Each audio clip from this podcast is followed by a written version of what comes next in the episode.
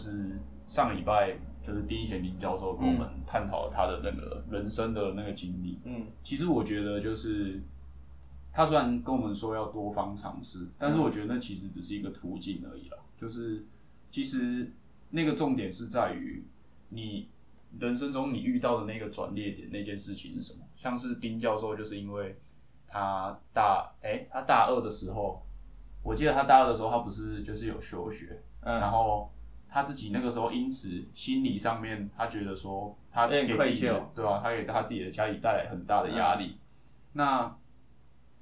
这这件事情就是间接的对他就是未来的想法造成影响嘛，嗯。所以才让他就是放弃以往就是那种浪子心态，然后转而精进自己。嗯。那我今天想要说的是，就是其实我自己就是也在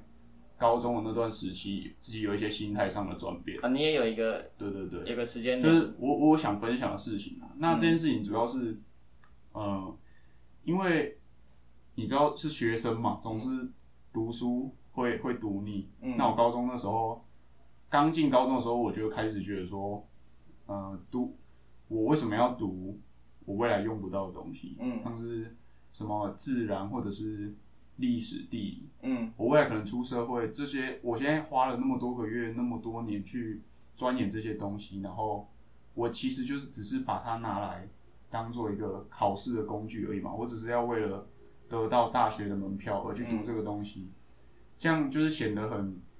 我为了上大学，啊，我上了大学之后就把我这些花时间研究的东西、花时间念的东西、花时间看的东西，全部都放给它放水哦。对啊，我当时就会有这种想法，就是觉得说，我干嘛要为了去读大学去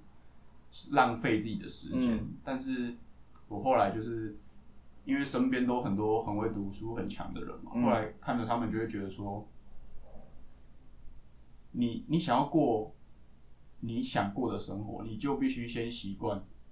你不想过的生活。因哦，为你跟你跟你身边的人是处在同样的一个环境、真的环境当下嘛。既然你身边的人有办法去接受这个事实，那你还有什么理由说不要？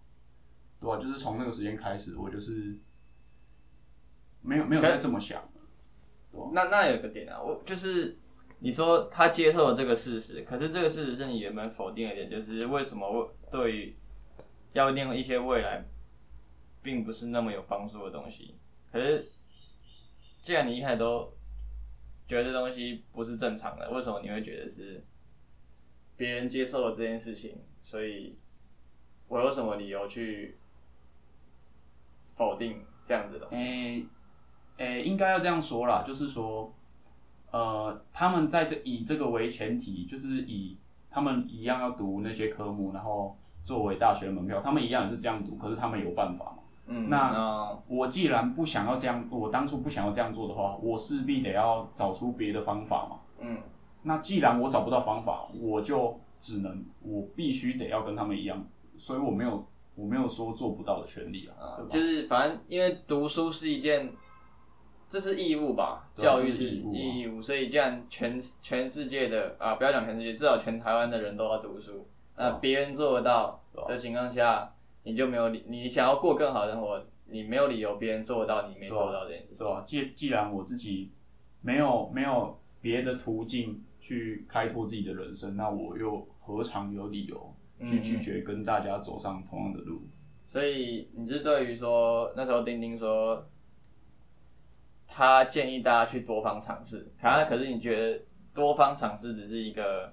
可能寻找兴兴趣，或是让你进让你接触到这个转捩点的其中一个方式而已。对啊，你也很可能在尝试其他事情的过程中，去遇到就是属于你自己的转捩点。呃啊啊，那那我你转捩点，你有没有觉得你遇到之后，你最大的变化会是什么？当时还是当时你最大的变化就只是让自己接受去念书，有没有其他让你比较你觉得说遇到这件这个想法出来之后，你最大的改变是什么？最大的变化就是，我觉得我最大的变化就是从那之后，我的心理压力就变少了很多。因为，呃，简单来说，就是我从这件事之后，我开始察觉，就是压力这种东西其实是你自己给你自己的。对对对，对啊，那这个念头消失之后，我就会觉得说，哦，我其实是在为了就是更好的未来而去而去努力，而去付出。这些我读这这这些科目，其实不是在无用功，嗯对吧？我那个点通了之后，我就所以你的改变就是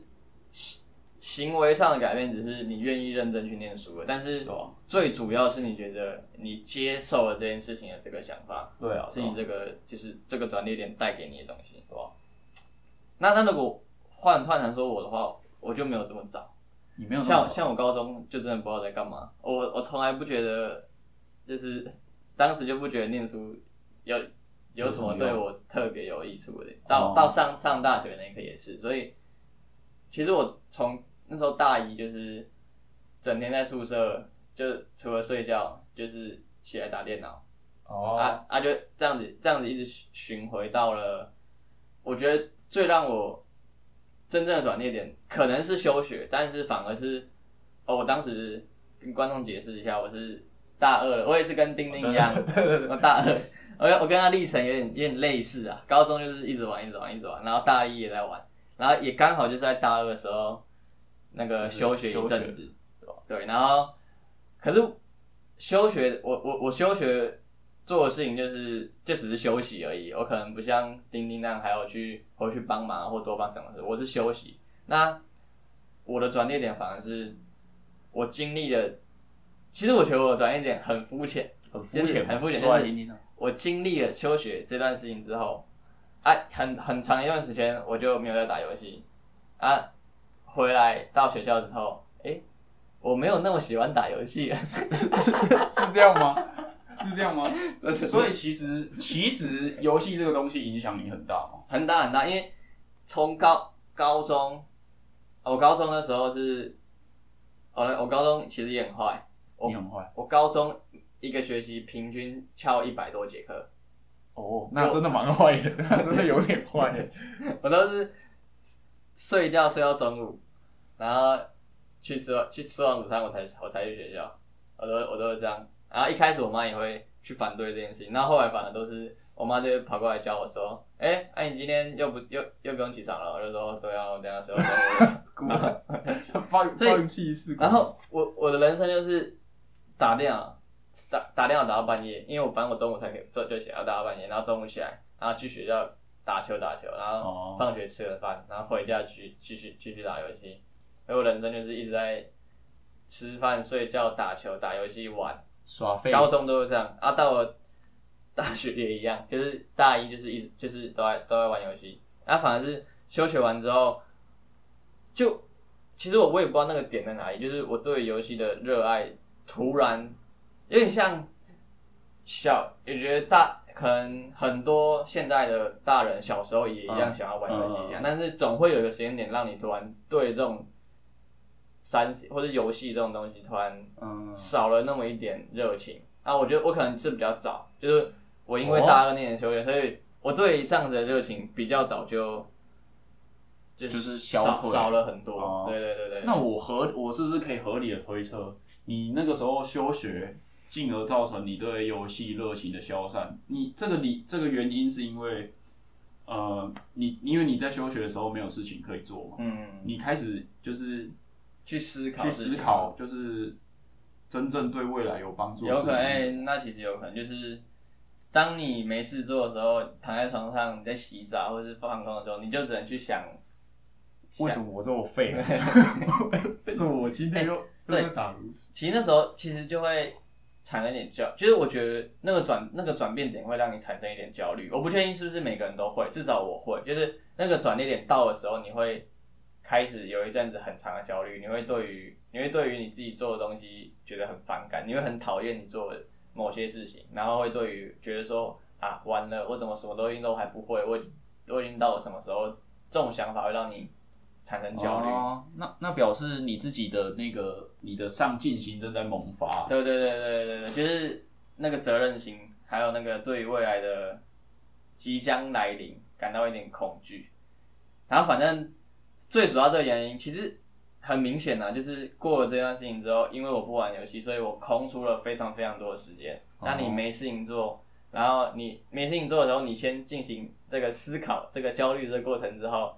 啊，你看开了之后，你这段时间就空下来，变成你可以去利用的时间了。哦所以我觉得是这样子的一个，这叫想法嘛，就是这样子的一个事情导致我，呃，到大三、大四之后可以比较专注于在课业上，对，然后再去寻寻找自己喜欢的东西，去钻研自己喜欢的东西。那其实，那其实我们两个，我们两个的经历跟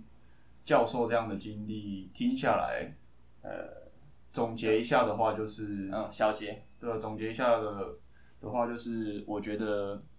呃，丁教授说的多方尝试是是没有错，但是我觉得重点反而是在，